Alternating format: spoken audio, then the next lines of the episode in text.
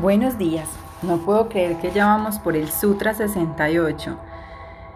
De verdad que qué juicio el de todos nosotros estar con esta práctica diaria ha sido un reto, pero también ha sido muy gratificante y ha sido una conexión súper linda. El hecho de obligarme a compartirles todos los días un sutra también hace que yo no lo pase desapercibido, no me deje ir por el día a día y las dinámicas del día y, lo olvide, tal vez eh, no lo conecte. El hecho de estar aquí con ustedes compartiendo día a día hace que también yo pueda nutrirme de esta sabiduría ancestral y pueda practicarla, pueda reflexionarla, pueda profundizarla.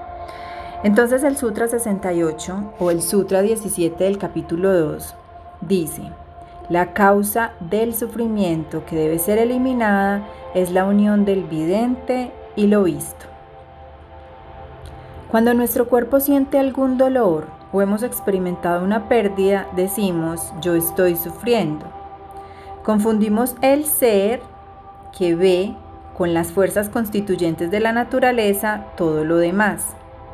Pregúntate a ti mismo, ¿quién sufre? descubrirás inmediatamente que no eres tú.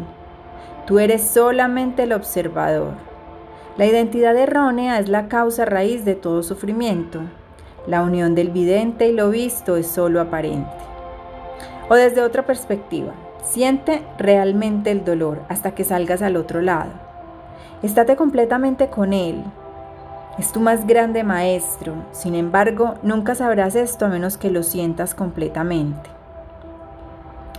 Vinimos aquí para participar consciente o inconscientemente en la unión entre el vidente y lo visto. Si el cuerpo debe experimentar ciertas experiencias según su karma, entonces la única forma de eludir el sufrimiento inevitable es equilibrar el espíritu y la voluntad. La naturaleza te enseña que tienes partes iguales de placer y dolor.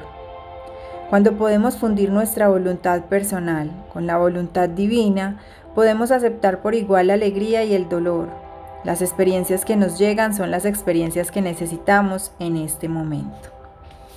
La práctica recomendada para el día de hoy es acepta por igual la pena y la alegría. Siéntate en calma y entrega a la vez la pena y la alegría al Ser Supremo. Eh, esto del vidente y lo visto en mi lenguaje es como el observador y lo observado.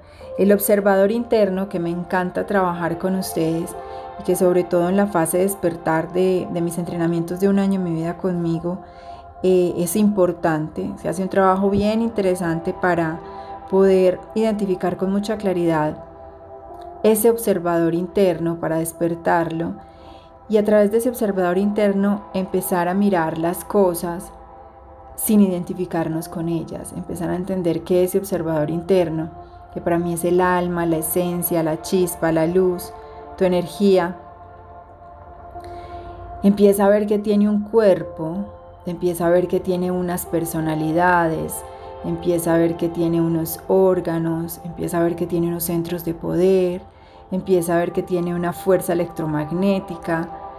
Ese observador interno empieza a ver que todo eso lo tiene disponible para él, que él no es eso, que no es la personalidad, que no es simplemente un cuerpo, que no es simplemente unos pensamientos o unas sensaciones, que no es una energía electromagnética o un campo electromagnético que, que lo acompaña para poder habitar este espacio, sino que es mucho más y es algo que no tiene forma, algo muy grande que no tiene forma pero que dispone de todos estos elementos, lo que dice Patanjali aquí como el visto, lo visto, esos elementos que son suyos, pero que también son externos, suyos son el cuerpo, las personalidades, los órganos, los centros de poder, el aura, los pensamientos, las emociones, las sensaciones, los programas mental, mentales. Y también las personas que lo rodean, la familia, el medio ambiente, la cultura donde nació todo eso son herramientas de las que dispone el vidente, el observador, para poder gestionar su existencia humana, para poder hacer bien lo que vino a hacer por voluntad propia. Pero como nos dormimos, caemos en un estado de latente, de latencia, en lo que nos identificamos con lo visto. Entonces nosotros creemos que somos el cuerpo, nosotros creemos que somos los sentimientos, nosotros creemos que somos nuestra personalidad, nosotros creemos que somos nuestras posesiones, somos nuestro carro, nuestra casa, somos nuestros eh, títulos, los cargos que ocupamos. Y cuando empezamos a identificar con eso, que son simples herramientas para estar en esta vida humana, pues es cuando afianzamos nuestro sufrimiento. Porque nos estamos identificando con algo que no somos, que es algo finito y que básicamente puede cambiar o modificarse en cualquier momento. Ahora bien, me gusta esta otra perspectiva que nos propone Patanjali y es, listo, una cosa es que tú como observador digas, yo no soy el que sufro, yo tengo una frase muy bonita que me ayuda mucho y es, esto también pasará. Finalmente todo pasará. Entonces cuando estoy en un momento difícil, como, como la semana pasada, un momento complejo, yo me digo, tranquila, esto también pasará. Y cuando yo digo eso, siento como que, ah, listo, lo que sea, ya, ya, pues ya vendrá el momento en que este caos se organizará y, y pasará y estaré bien probablemente no estaré igual, probablemente no estaré, no seré la misma, probablemente las cosas, las cosas hayan cambiado, pero en eso consiste la vida, en el cambio permanente y profundo.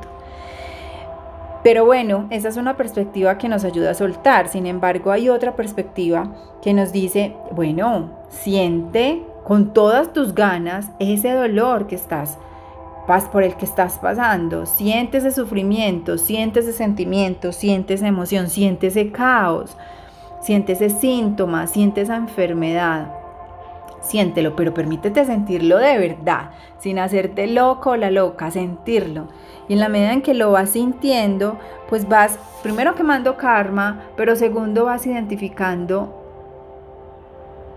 hasta dónde eres capaz de llegar. Y cuando llegues a ese punto, límite, a esa noche oscura del alma, a ese extremo, vas a decir, ya no quiero caer más, o sea, ya, ya toqué fondo, ya quiero salir y saldrá toda la voluntad y la fuerza de ese ser interno que es mucho más grande que tú y que te ayudará a levantarte, a trascender ese dolor, ese sufrimiento, a darle la vuelta, a evolucionar, a aprender de él, porque el alma vino también a aprender y, muchas cosas las aprendí a través de eso, del sufrimiento, de notar.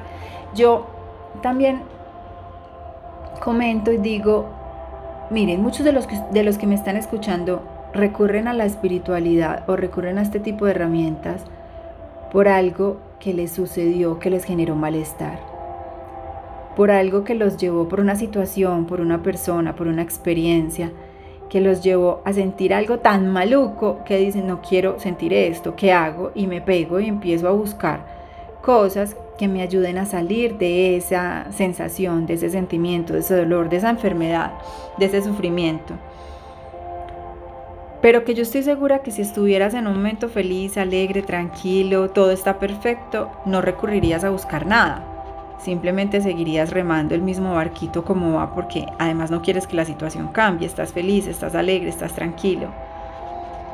Solo, lamentablemente, solo cuando sufrimos es que verdaderamente nos hacemos las preguntas importantes, las preguntas trascendentales.